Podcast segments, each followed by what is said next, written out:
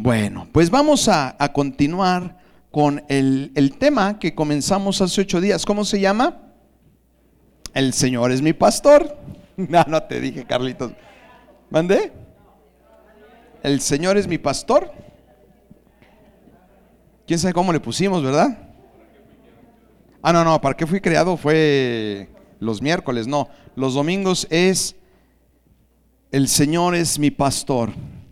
Y vamos a, desmenuzar el pasaje bíblico del Salmo número 23. ¿verdad? Que decía muy acertadamente Adri la semana pasada, es un salmo lleno, matizado de promesas preciosas para todos aquellos que nos dejamos pastorear por el pastor, ¿verdad? Porque si nosotros no reconocemos siquiera al pastor, pues no nos dejaremos pastorear por él. Y si no nos dejamos pastorear por él, pues nos estamos perdiendo la gama de bendiciones. Y decíamos, comenzábamos la clase, el, mensaje pasado, que cuando Jesús estaba eh, en las sinagogas, estaba enseñando, estaba predicando y estaba sanando a los enfermos, tuvo, hubo algo que él vio que lo llevó a tener compasión de la humanidad. ¿Qué fue? Que los vio desamparados y dispersos. Muy bien. Y eso pues contrarió el, el, el corazón de nuestro Señor Jesús. Y dice la palabra, tuvo compasión de la humanidad. Y, la semana pasada platicábamos un poquito acerca de lo que es estar disperso y de lo que es estar desamparado. Y decíamos que el hombre está desamparado y decíamos, desamparado es sin protección. Sin protección. Sin provisión. Sin cuidado, sin seguridad. Sin esperanza eso significa desamparado. Y entonces decíamos la semana pasada, así está la humanidad. El hombre estamos desamparados. Sentimos que ya no hay nada, no hay nadie que nos pueda resolver, que nos pueda ayudar. Y a veces estamos muy desamparados. Hay matrimonios que viven situaciones verdaderamente difíciles, complicadas, y cada uno de los miembros de ese matrimonio dice, bueno, ¿y quién podrá ayudarnos? ¿Cómo resolveremos esto? Y te sientes mal, jóvenes que se sienten de la misma manera. Estaba yo viendo estadísticas de una gran cantidad de niños que se están suicidando. Eso no pasaba en mis épocas, o cuando menos no era tan frecuente. Pero actualmente pareciera que es casi, casi que normal una noticia de niños, adolescentes, jóvenes quitándose la vida. Ya no estamos hablando de personas grandes que tienen problemas económicos, matrimoniales y dos otro, otro tipo de situaciones. No, no, no. Niños, jóvenes y adolescentes recurriendo al suicidio. El suicidio es, sin meternos mucho en el tema, el suicidio es la salida que tienen muchas gentes, muchas personas, porque consideran que ya no hay nada ni nadie que pueda ayudar y resolver su problema. Y entonces los lleva a un nivel de, de, ansiedad y de desesperación que la única salida que encuentran es mejor quitarse la vida. Tremendo. Y así está en gran manera el pueblo, la ciudad, las naciones, ¿verdad? Y los vio también dispersos. Estoy retomando, dispersos. Y dispersos es como sin un enfoque, sin un propósito claro en sus vidas. Ya la gente no sabe ni por qué se casa. Es que en mi familia nunca ha habido alguien que no se case. Ya por inercia. No tenemos un claro eh, propósito, una meta clara de lo que queremos hacer. ¿Verdad? Y así está. Y conforme van pasando los tiempos, pareciera que esos síntomas se van agudizando en la vida de cada persona. Y más con lo que vivimos. Los países, ¿verdad? En Europa, con meetings, meetings o mítines, meetings, mítines porque no hay trabajo, porque no hay oportunidades. países como el nuestro con un alto índice de inseguridad, otras naciones con problemas serios en, en, lo que es la parte ecológica, ¿verdad? Faltas de agua y bueno, ¿para qué nos metemos en temas así, irnos deprimidos hoy? Pero así está la, la humanidad. A veces dan, a mí en lo personal, luego a veces no me gusta escuchar las noticias porque, wow, de 10 noticias, 9 son horribles y, la una está, pez, está peor. Entonces, pues puras malas noticias, puras cosas, puros tragos amargos. Y eso no es de hoy, sino que el Señor ya lo vio hace dos mil años, se dio cuenta de que el hombre, de que la humanidad estaba de esa manera y tuvo compasión de ella. Y lo, lo asemejó con, con, qué lo asemejó, mis amados?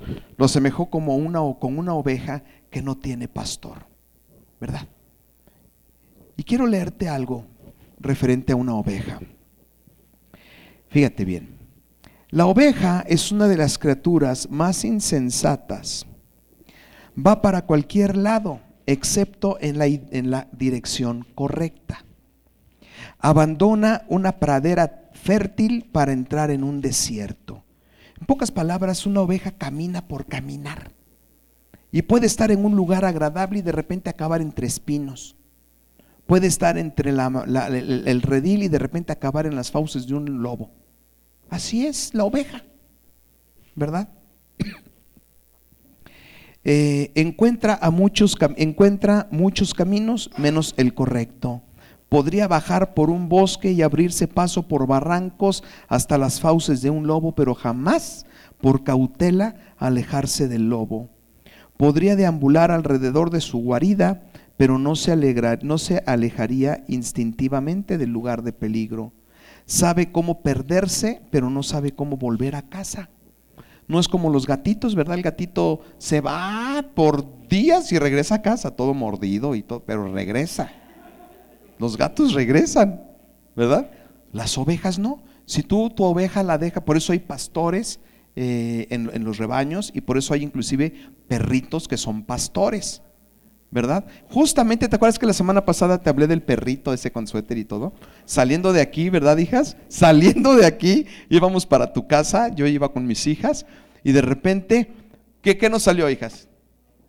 Un chivo con su chivita, y, pero en la mera curva donde yo voy a dar vuelta, la, si no freno, estaríamos comiendo birria. Si no freno, estaríamos comiendo birria. Y me dice una de mis hijas, hay que decirle al pastor que... Pobres chivitos, ¿por qué? Cruzando la calle como si estuvieran en la vereda no se dan cuenta del peligro, ¿verdad? Entonces dice aquí la palabra, así son, así son las ovejas. Dice, no sabe cómo volver a casa. Si se la deja librada a su suerte, no sabe en qué pastos alimentarse en verano, ni dónde resguardarse en invierno. Esas son las características de una ovejita. Y nuestro Señor Jesús dijo, el hombre está como una oveja que no tiene pastor. Están desamparados, están desenfocados, están extraviados, están perdidos y bueno. Pero la semana pasada nos, fuimos al Salmo 23. Acompáñame el Salmo 23. Vamos a seguir trabajando con este precioso salmo. Espero que muchos hayan tomado el reto de Adriana el reto de aprenderse este salmo. Si tú te aprendes este salmo y no únicamente te lo aprendes, sino que lo bajas al corazón, te vas a dar cuenta de lo que significa caminar bajo el cuidado y la protección de nuestro Señor Jesucristo. ¿Mm?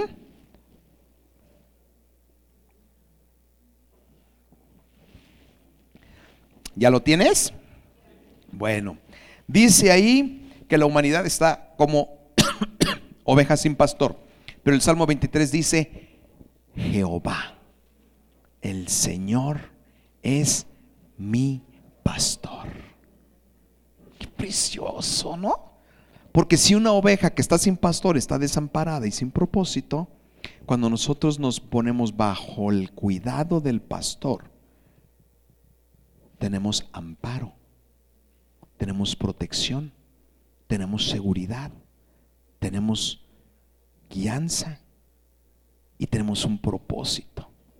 El hombre y el ser humano en general únicamente encontrará la plenitud de su vida cuando camina bajo la voluntad de Dios.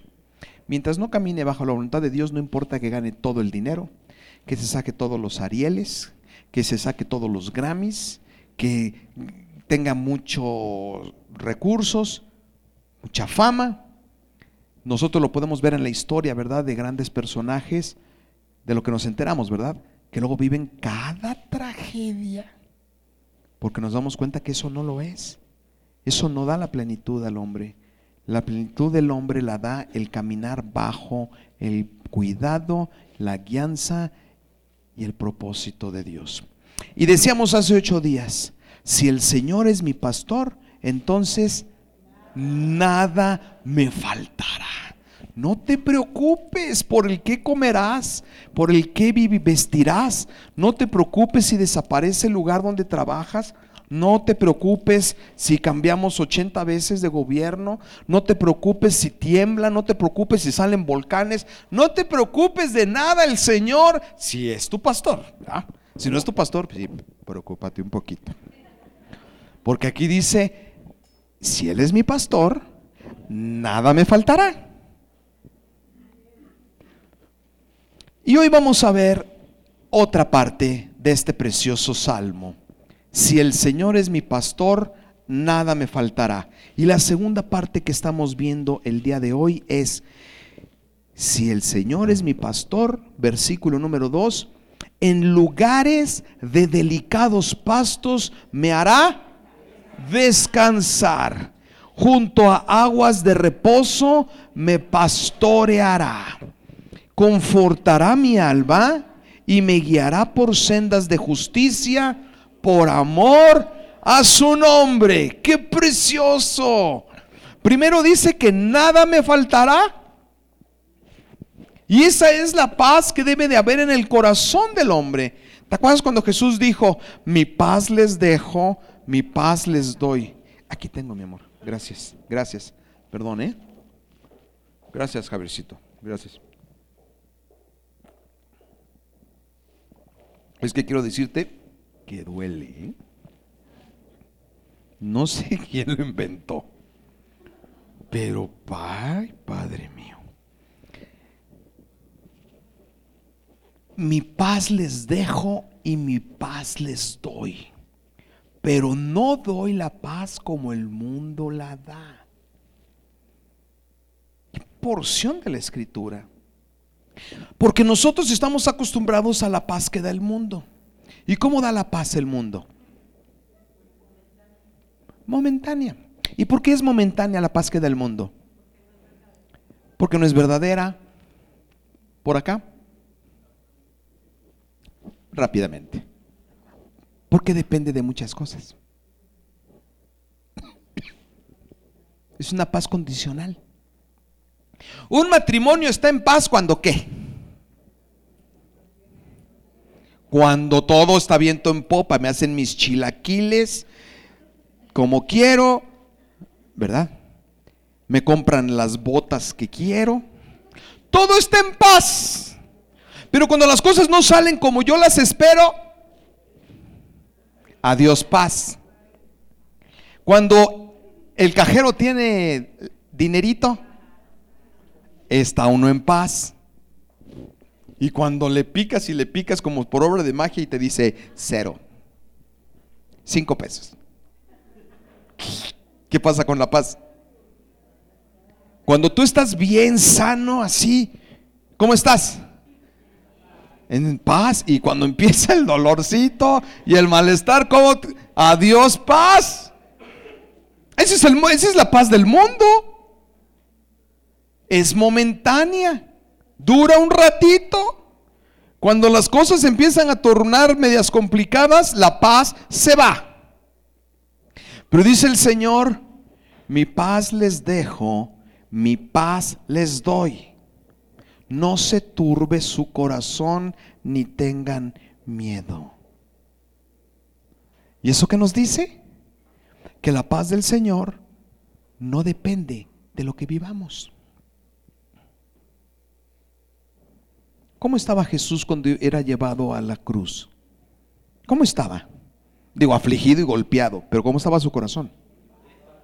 En paz, como oveja que va al matadero, sin decir nada.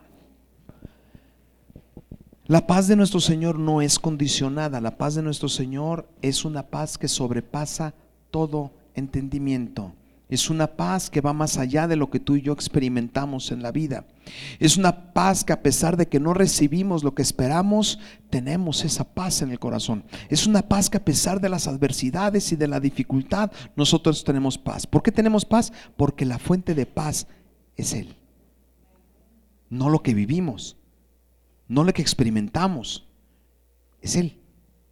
Y como tenemos un Dios que es inmutable, un Dios que no cambia, un Dios que siempre nos ama, un Dios que siempre nos cuida, un Dios que vela por nosotros, un Dios que siempre está dando de su amor, de su gracia, de su paz. Entonces, siempre estamos en paz. Si estás conmigo, acompáñame al libro del Apocalipsis capítulo número 7, versículo 17. Dice que en lugares de delicados pastos me hará descansar. ¿Verdad?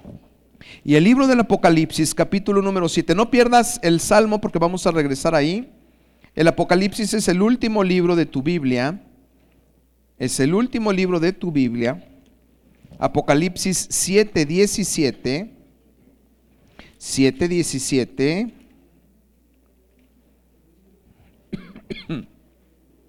¿Ya lo tienes?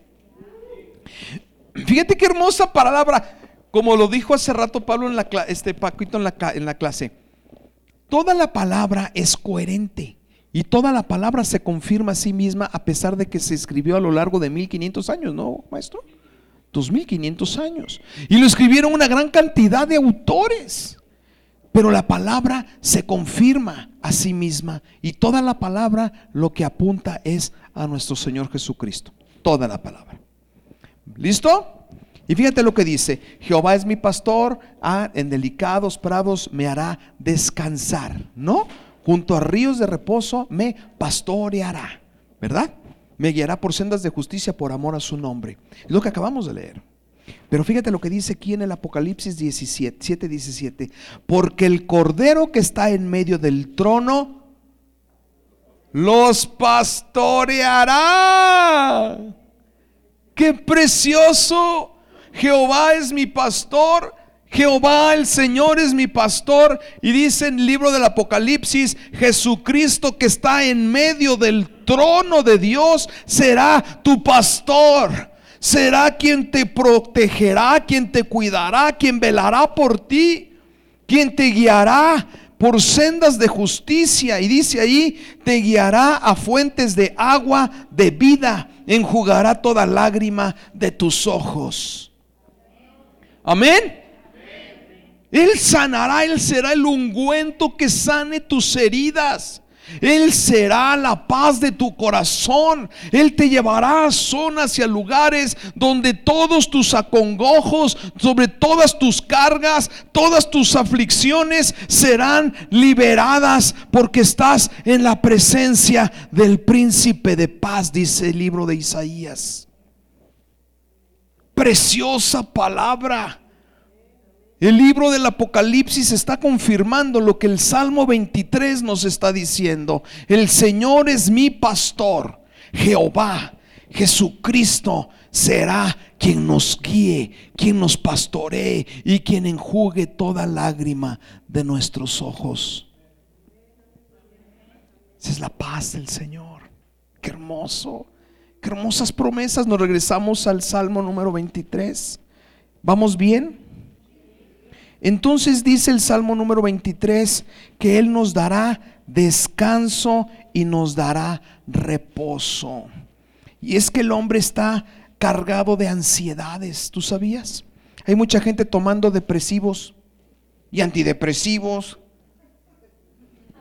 Toman pastillas, ¿sí o no?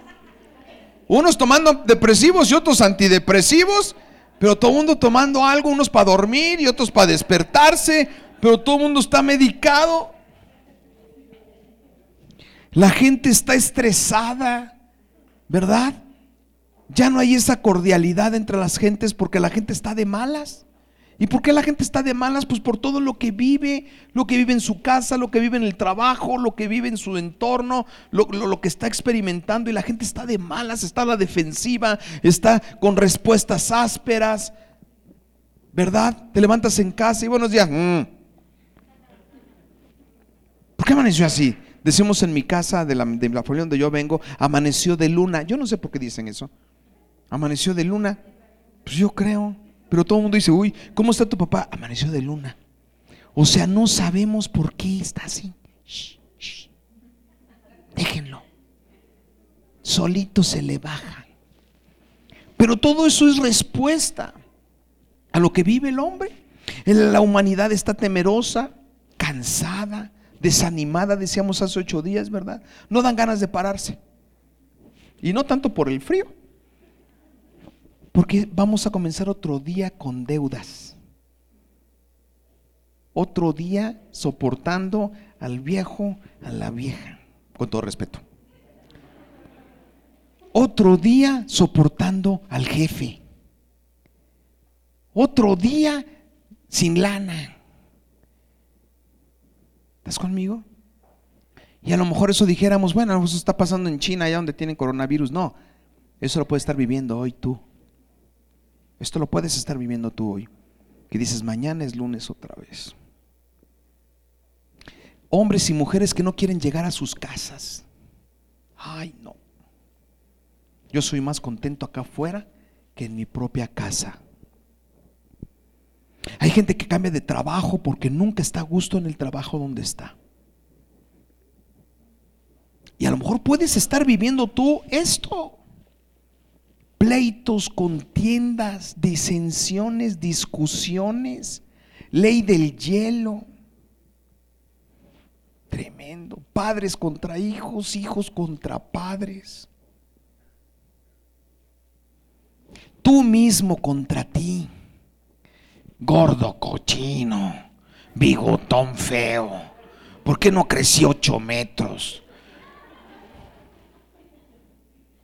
Descontento, descontento contigo mismo. Y a lo mejor puedes estar viviendo esa situación. Pudiéramos en este momento estar viviendo esto. Pero lo primero que aprendemos, mis amados, es que el Señor es mi reposo y mi paz. Y lo primero que tenemos que aprender es lo que dice Isaías 9, 6 a 7. Acompáñame Isaías sin perder ahí. Vámonos al libro de Isaías que está ahí adelantito. Isaías capítulo número 9.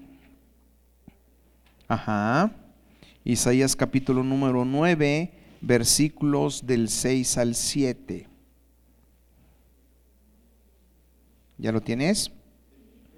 Dice, cuando están profetizando el nacimiento de nuestro Señor Jesucristo, dice el profeta, porque un niño nos es nacido, hijo nos es dado y el principado sobre sus hombros y se llamará su nombre admirable, consejero, Dios fuerte, Padre eterno, príncipe de paz.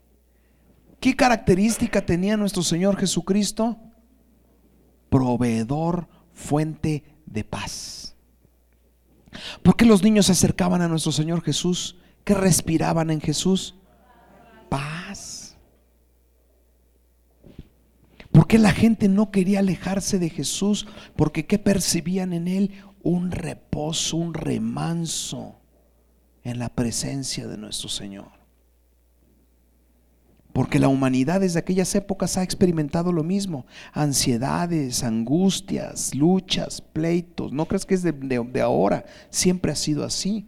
Pero cuando Jesús empezó a caminar entre ellos, la gente pudo decir, en este hombre nosotros encontramos paz en nuestros corazones. Aquí me siento seguro. Aquí me siento bien. Hay algo, hay algo en Jesús que hace que las personas Dejen sus ansiedades y sus miedos, sus temores y sus luchas.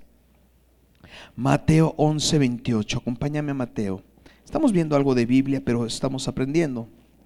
Mateo capítulo número 11, 8, 11, perdón, y vamos a leer el versículo número 28. 11, 28. Cuando ya lo tengas, di, uh,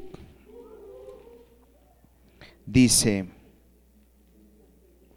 vengan a mí todos los que están trabajados, que están cargados, que se encuentran desesperados, que se encuentran sin una respuesta, que se encuentran completamente desamparados. Y dice la palabra, y yo les daré descanso.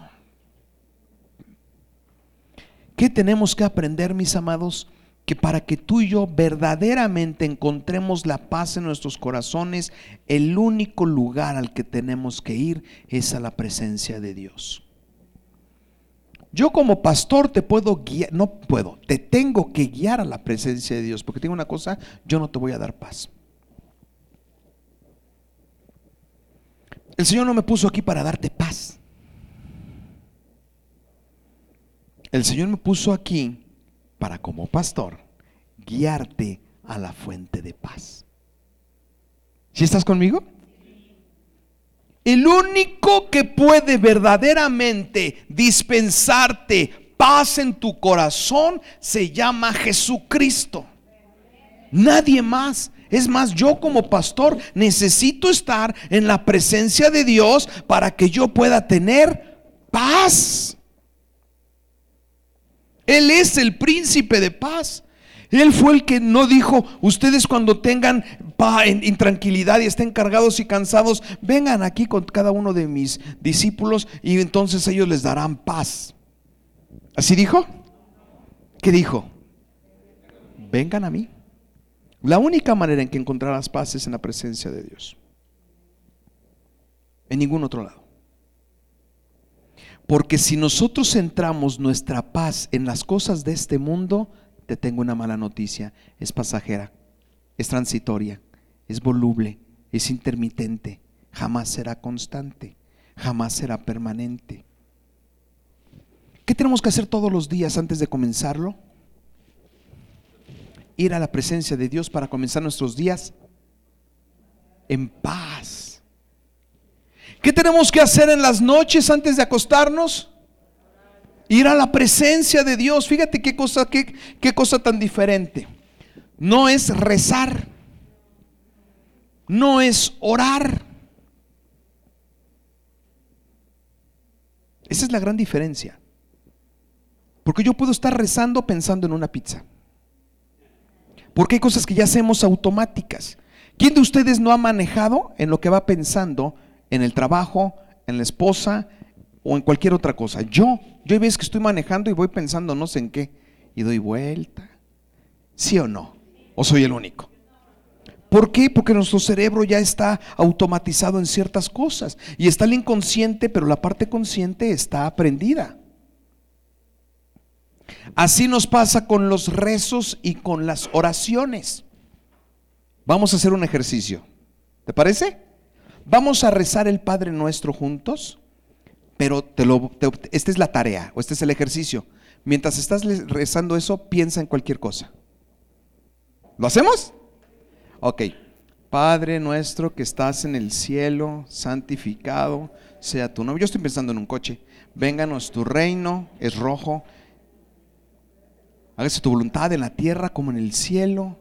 Danos hoy nuestro pan de cada día Perdona nuestras ofensas como también nosotros perdonamos al que nos ofende.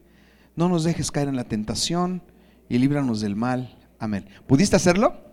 ¿Verdad que sí? Una gran cantidad de veces nos sucede eso.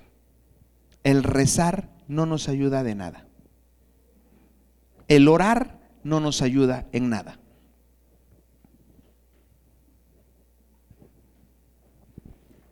Lo que nos lleva a experimentar la paz del Señor es entrar en su presencia. Y eso es algo muy diferente. Vamos a hacer el mismo ejercicio, pero ten conciencia de lo que estás orando. ¿Te parece? Padre nuestro, tú que estás en el cielo y que santo es tu nombre, te pido que venga tu reino, que se haga tu voluntad en la tierra como se hace en el cielo. Danos hoy nuestro pan diario. Perdona, Señor, nuestros pecados. Ahora piensa en tus pecados. Y dile, perdóname, Señor, por mis pecados. Así como yo perdono al que me ha ofendido. Ahora piensa en el que te ha ofendido que no habías perdonado.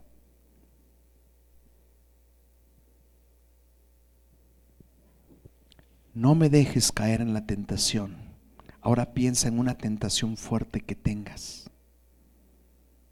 Y dile, Señor, guárdame de no caer en esa tentación.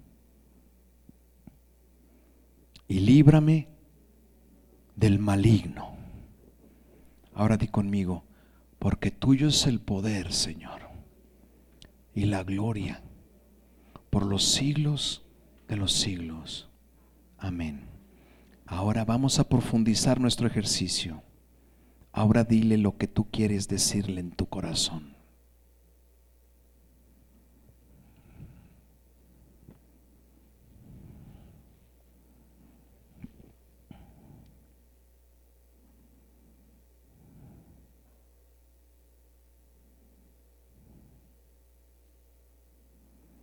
Amén. ¿Cambió?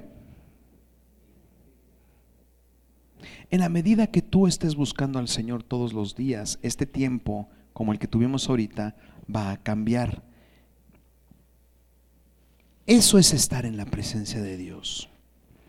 Y únicamente en la presencia de Dios es que el hombre encuentra paz y reposo para su vida. Jesucristo es el sabbat. ¿Sabes lo que es el sabbat? Es el reposo del pueblo de Dios. Él es el sabbat, Él es el lugar donde el hombre que cree en Él descansa de sus trabajos, descansa de sus tareas, descansa de todo aquello que en el día, en la semana ha vivido. Vero, mi esposa, pone algo cuando te invita a que vengas los miércoles a escuchar la palabra. No es algo religioso, no es otro día más. Es un tiempo precioso para estar en la presencia de Dios durante la alabanza y escuchar la palabra de Dios. Y entonces irnos de este lugar a media semana consolados, fortalecidos, avivados, esperanzados. ¿Por quién? Por nuestro pastor. Porque una oveja sin pastor está desamparada y dispersa. ¿Qué necesitamos nosotros las ovejas? ¿Qué necesitamos? Estar cerca del pastor. Necesitamos estar cerca del pastor. ¿Los domingos? Todos los días. Porque es una obligación cristiana.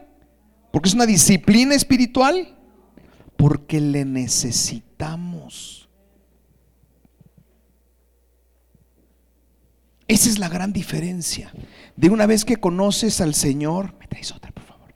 Una vez que conoces al Señor, es una delicia, es un deleite, se convierte en una necesidad. Yo no puedo estar sin estar en la presencia de Dios. Me siento como cuando no te pones el cinturón de seguridad. ¿Quién se ha subido a la montaña rusa sin cinturón de seguridad? Y levantar las manos. ¡Ey!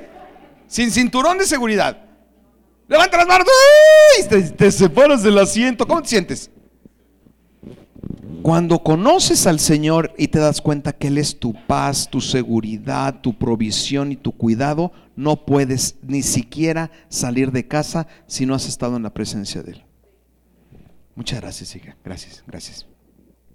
No podrías hacer nada en la vida, no podrías hacer nada en la tierra si no estás previamente en la presencia de Dios. Te sentirías como subirte a la montaña rusa sin cinturón. Él es es nuestro descanso. Él es nuestra paz, Él es nuestro reposo. Gálatas 5:23. Acompáñame a Gálatas 5:23. Está allá adelante. Si no sabes dónde está, búscalo en el, diccionario. Búscalo en el índice de tu Biblia. Y ahí está, están los evangelios, luego está el libro de los hechos, luego están los romanos, los corintios, y después de los corintios seguimos con el libro de Gálatas. Y en Gálatas capítulo número 5 vamos a leer el versículo número 22.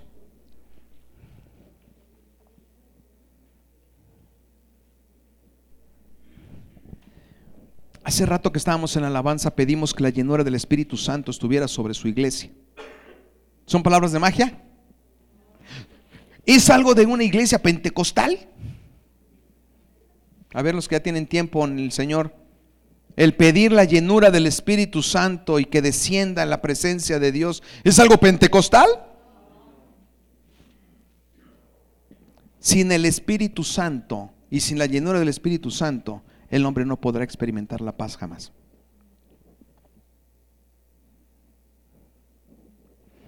¿Qué dice Gálatas 5, 23 o 22? Dice, mas el fruto del Espíritu es amor, gozo, paz. ¿Qué es? Paz. Vienen más cositas, pero quiero que leamos hasta ahí. ¿Qué es paz? ¿Qué viene con la llenura del Espíritu en el hombre? Paz. Y entonces todos los días tenemos que decirle, Señor, sé que tu Espíritu Santo está en mí, te pido que esa paz que eres tú inunde todo mi ser y mis pensamientos. Que aflore tu paz en mi corazón, Señor. Que tu paz se vea en mi rostro. Que tu paz se vea en mis palabras. Que tu paz se vea en mis acciones que tu paz se vea en mis reacciones.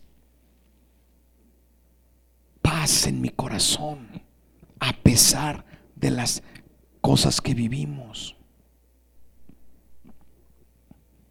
¿Estás conmigo? Abundancia de paz. Ahora, eso es la presencia de Dios. Él es fuente de paz. Yo soy tu pastor, dice el Señor, y te llevaré a delicados pastos para que descanses. Junto a aguas de reposo te pastorearé. Qué precioso. No en cascadas y ríos turbulentos, no. Aguas de reposo, de sosiego, para que tú puedas experimentar la paz de Dios. Pero en el versículo número 3 dice algo. Nos regresamos otra vez al, al, Salmo número 23. ¿Estás aprendiendo? ¿Sí? ¿Dios te está hablando? ¿La palabra de Dios te está hablando? El versículo 3 dice, confortará tu alma. Pero vamos a la segunda parte del versículo 3.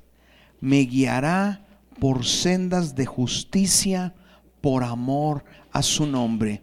Y es que la paz no depende únicamente de la presencia de Dios. Y este es el segundo punto de la prédica. La primera, ¿cuál es?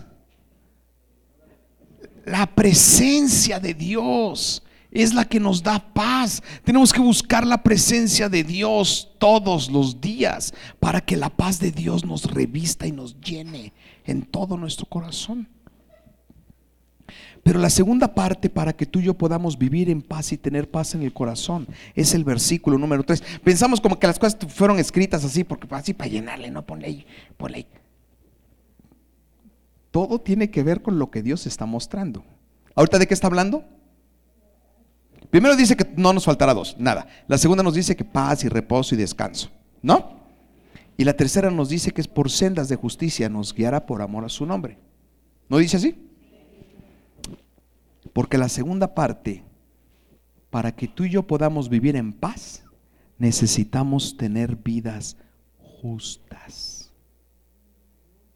Di conmigo, para que pueda vivir en paz, necesito vivir vidas justas. Caminar por sendas de justicia. Qué precioso.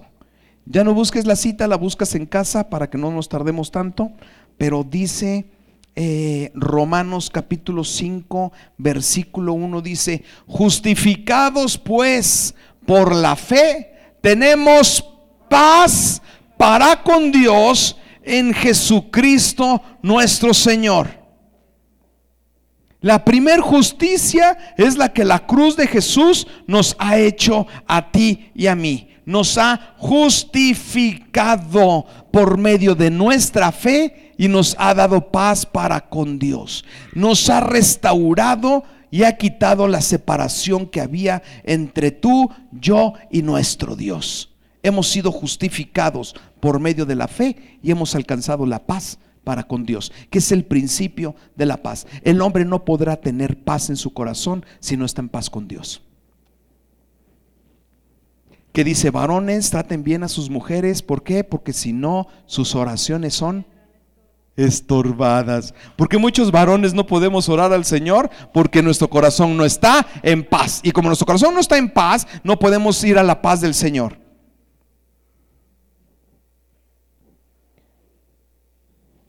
Tenemos que aprender a vivir vidas de justicia. Tenemos que aprender nosotros a tener y a mantener la paz para con nuestro Dios, para que pueda haber paz en nuestros corazones. Y fíjate bien, vamos a ver qué significa justicia. Porque soy bien padre, ¿no? Ya me aprendí la cita y no estoy diciendo que esté mal, hay que aprendérnosla. Ojalá ya haya sacudido el reto de Adriana. Pero muchas veces decimos, pues de justicia por amor a su nombre. Ay, muy bien, palomita. ¿Y qué es eso? ¿Y qué es eso? ¿Con qué se come? ¿Con frijoles? ¿Cómo se come? Las sendas de justicia. Rezamos. Válgame la palabra, pero rezamos. ¿Qué es rezar? Repetir las palabras sin entender lo que estamos diciendo. Oh, portento. ¿No? ¿Cómo se oye? ¿Y qué es eso? ¿Qué es eso? Digno eres de loor.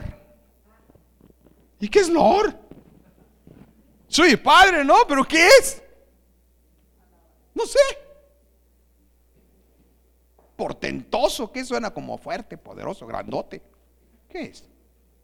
Por sendas de justicia. ¿Se oye bien? ¿Pero qué te parece si mañana empezamos a caminar por sendas de justicia? Yo sé dónde está en corregidora con constituyente, dónde quedan los caminos de justicia, aquí en Querétaro, perdón. Saca el GPS. Las sendas de justicia, pues conozco Juárez, Pino Suárez. Sendas de justicia. Vamos a ver, porque estamos hablando de la paz y del reposo en Cristo. Él es fuente de paz. La única manera es estando cerca de Él. Pero la otra parte para que haya paz en nuestros corazones es caminar por sendas de justicia. Y muchas veces la iglesia misma no tiene paz en su corazón porque no está caminando en sendas de justicia. ¿Y qué es una senda de justicia? Primeramente entendamos que es una senda. ¿Qué es una senda? Un camino. Aquí la congregación se llama senda. ¿Por qué? Porque es un camino. Te llevamos a Cristo, que es el camino, la verdad y la vida. El único camino de vida es Jesucristo. Por eso se llama senda. No es porque, ay, soy yo así. No, es camino. Senda es un camino. Y justicia. Justicia, de acuerdo al diccionario, dice obrar y juzgar conforme a la verdad. ¡Wow! Obrar y juzgar conforme a la verdad. Entonces cuando dice la palabra, Él te guiará por sendas de justicia, quiere decir que Él te, vaya, te llevará por una vida conforme a la verdad. ¿Estás conmigo? ¿Por qué mucha iglesia no tenemos paz en nuestro corazón? Porque no estamos viviendo conforme a la verdad.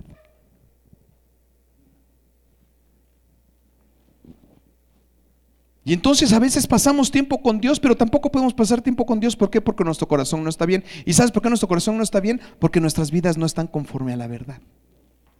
¿Por qué las oraciones de los esposos son estorbadas? Porque los esposos no estamos viviendo conforme a la verdad. ¿Estás conmigo?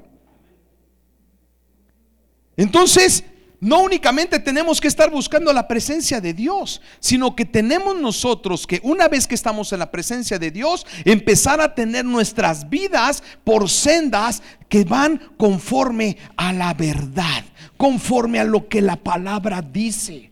Varones traten bien a sus mujeres, mujeres sométanse a sus maridos, hijos obedezcan a sus padres, padres no hagan enojar a sus hijos, amos no presionen a sus trabajadores, aquí no hay esclavos ya, pero a sus empleados, empleados obedezcan a sus autoridades. Tenemos que aprender a vivir conforme a la verdad para que haya paz en nuestros corazones como no estamos viviendo conforme a la verdad, nosotros no tenemos paz en nuestra alma. ¿Has escuchado esa, frase que cuando estás viendo por qué? Así tendrás la conciencia. ¿Lo has oído? Así tendrás la conciencia. Es un chiste, pero... Pero... La gente brinca, la gente está a la, expectativa porque su corazón no está bien. No queremos tener relación con nadie. ¿Por qué? Porque nuestro corazón no está bien. No queremos volver a la casa paterna. ¿Por qué? Porque no tenemos nuestro corazón bien con la familia. No estamos bien. Y eso nos quita, nos roba la paz. Estamos ansiosos, estamos desesperados, estamos con depresión y con todo eso que estamos viendo. ¿Por qué? Porque nuestras vidas están caminando muy lejos de lo que la palabra dice que debiera ser. Entonces la primera es la presencia de Dios, buscar la llenura de Dios, buscarle espíritu, la llenura en el corazón. Y la segunda es que nuestras vidas sean coherentes.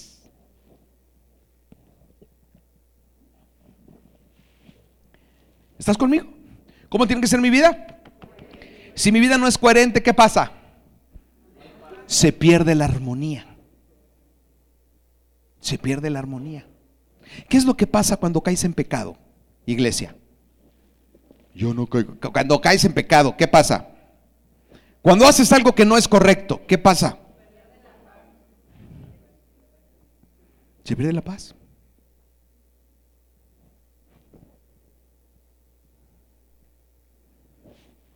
Jóvenes, cuando te dicen, el viernes hay examen de biología, ¿qué es lo que tienes que hacer, joven? Estudiar para el examen de biología. ¿Qué pasa si no estudias para biología? ¿Y qué pasa en tu corazón cuando llegas al examen? ¿Cómo te sientes? ¡Ah! ¡Qué horror! ¿Por qué? Porque no estudié. ¿Cuál era la cosa que yo debía haber estado haciendo, jóvenes? Obrar en justicia es que yo tengo que obrar conforme a la palabra. Y la palabra dice que yo tengo que ser diligente y responsable. Lo vimos el viernes. Que nadie tenga en menos tu juventud, joven. Y la única manera de que la gente te deje de ver como niño es que empiece a ver en ti una persona seria y responsable en las cosas que se te encargan. ¿No lo vimos, jóvenes?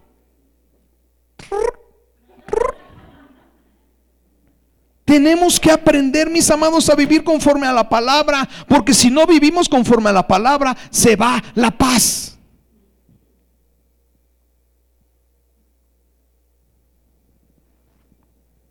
Se va la paz. La segunda parte de justicia es dar a cada uno lo que le corresponde. La primera es obrar y juzgar conforme a la verdad. Y la segunda es darle a cada quien lo que le corresponde. ¿Qué le corresponde a mi esposa? Por parte mía, te vuelves. Por parte mía, amor, cariño, respeto, cuidado, atención.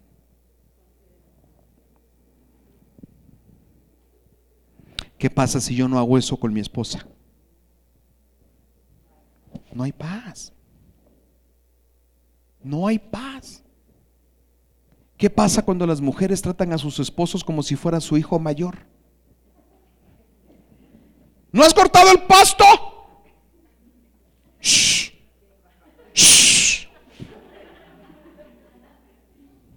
¿Qué pasa? ¿Qué pasa en ese caso? Se acabó la paz, ¿verdad, matrimonios? Se acabó la paz porque tu esposo no es tu hijo mayor. No. Y porque yo tengo que tratar a mi esposa con cuidado, con respeto, con amor, con cariño, como vaso frágil.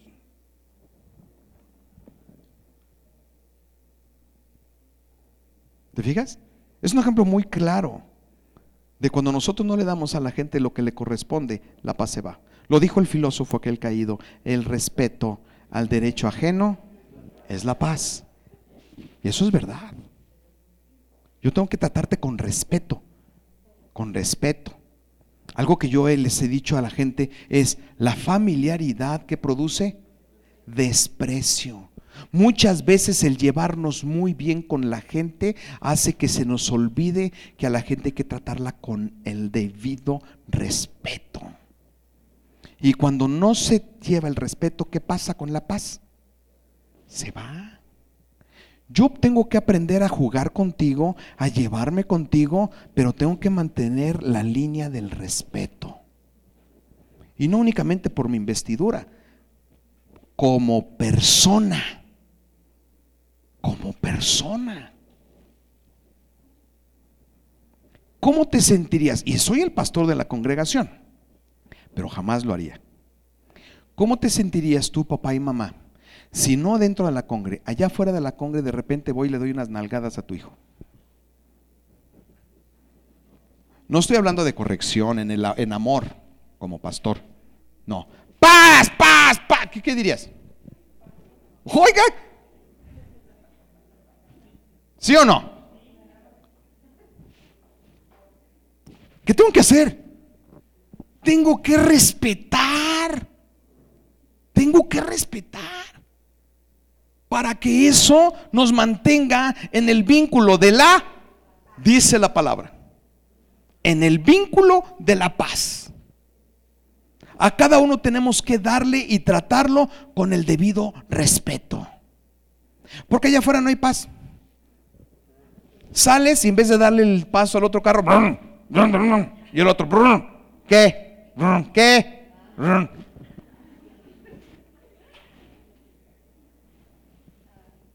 Llego a mi casa y me estaciono a media cochera del de al lado. Tengo prisa. Yo sé cuándo me... La calle es de todos. Oye, sí, pero estás en mi cochera. Sí, pero ¿dónde dice que la calle es tuya? O sea, ¿sí me estoy explicando? Cuando yo no sé tratar a la gente con el debido respeto, se va la paz.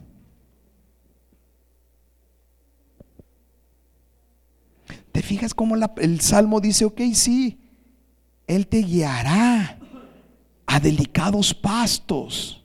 Él te guiará y te pastoreará por este por aguas de reposo. Pero esto lo llevará también guiándote por sendas de justicia. Di conmigo, el Señor me quiere llevar por sendas de justicia. Lo que significa que mi vida sea coherente a la verdad y que aprenda a darle a cada quien lo que corresponde. ¿Te fijas qué completo está la palabra? Eso está precioso. Todavía no terminamos. Ya estoy terminando. En Mateo 22 del 17 al 21 le preguntan a Jesús, ¿es bueno darle el impuesto o el tributo a César? La gente se lo hizo para agarrarlo. Dijeron, ahorita va a decir algo contra el César y le va a caer todo el ejército romano. ¿No? Porque lo hicieron para agarrarlo. No fue para adquirir sabiduría. Fue porque dijeron, tiene que decir algo que lo acuse. ¿Es bueno darle el tributo al César? Le preguntaron a Jesús. Y Jesús, con paz en su corazón, sabiendo las intenciones del corazón del hombre, les dijo, ¿de quién es la imagen que viene aquí? De César. Ya mordió, ya mordió, de César. Denle al César lo que es del César y denle a Dios lo que es de Dios. Y todo. No cayó. Qué preciosa frase de justicia.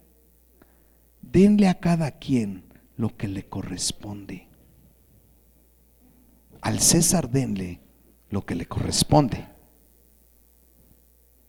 Y a Dios denle lo que le corresponde. A cada quien le tienen que dar lo que le corresponde. ¿Qué pasa si no pagas tus impuestos? No, yo soy cristiano y yo, yo obedezco a Dios, no obedezco al presidente ni a los diputados. Yo a Dios. Dios y yo. No, mi amado, no has leído la palabra bien. La palabra dice, paga tus impuestos. ¿Por qué? Porque al César le tienes que dar lo que le corresponde. Y lo que si el gobierno nos dice que tenemos que pagar nuestros impuestos, ¿qué tenemos que hacer? Pagar nuestros impuestos. Y no nos exime. Dijo, páguenle al César. Páguenle al César. A cada quien, denle lo que le corresponde. Porque si no lo hacemos, se va la paz. Porque a veces la iglesia pensamos que únicamente estando en la presencia todo está en paz. Nuestra vida es un desorden, nuestra vida es una pachanga, pero pensamos que estar en el cuarto secreto ya eso nos da la paz. Nos da la paz, pero vuelve a ser momentánea. ¿Por qué? Porque una vez que sales, tu vida está de cabeza.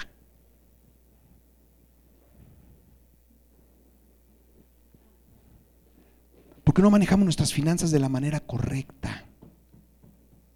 Suena el timbre. Todo, todo.